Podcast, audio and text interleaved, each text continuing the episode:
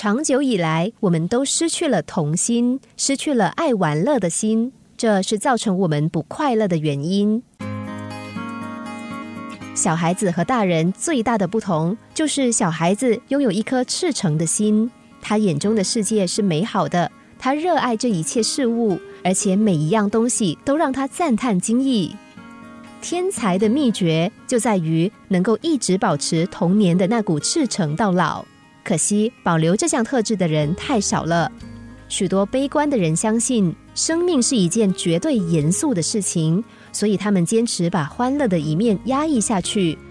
我们也常常以为傻气和孩子气是行为上的一种退化，因为大家对长大成人这件事过于认真，而抛弃了小时候的欢笑和乐趣。殊不知，我们心中的童心其实是最可贵的资产。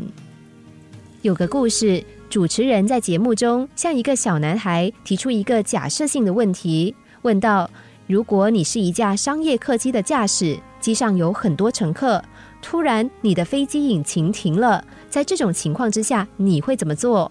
这位小男孩想了一想，然后说：“我会亮起请绑好安全带的指示灯，然后跳伞逃生。”他似乎对自己的答案十分自豪，但是这个时候，观众席却响起了一片笑声。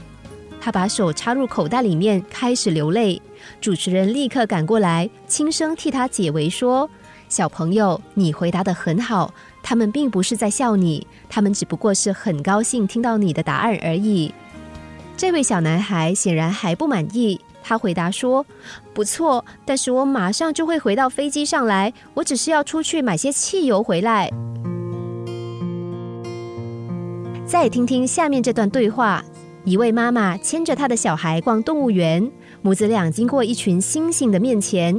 小孩突然指着其中一头大猩猩，高喊着：“妈，你看这头猩猩好像爸爸！”孩子天真的话立刻吸引旁边的游客一阵难以自抑的笑声和目光。做妈妈的立刻满脸通红，教训小朋友说：“你这样说话很没有礼貌，你不觉得难为情吗？”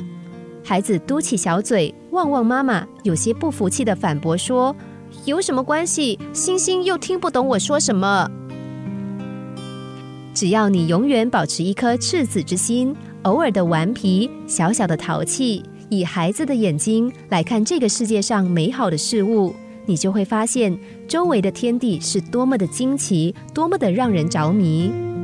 在这个冷漠的世界，我们应该毫不犹豫地放下心中的堡垒，傻气而玩乐似的为自己添入一抹童心的笔触，这是能让心情好起来的最佳方法。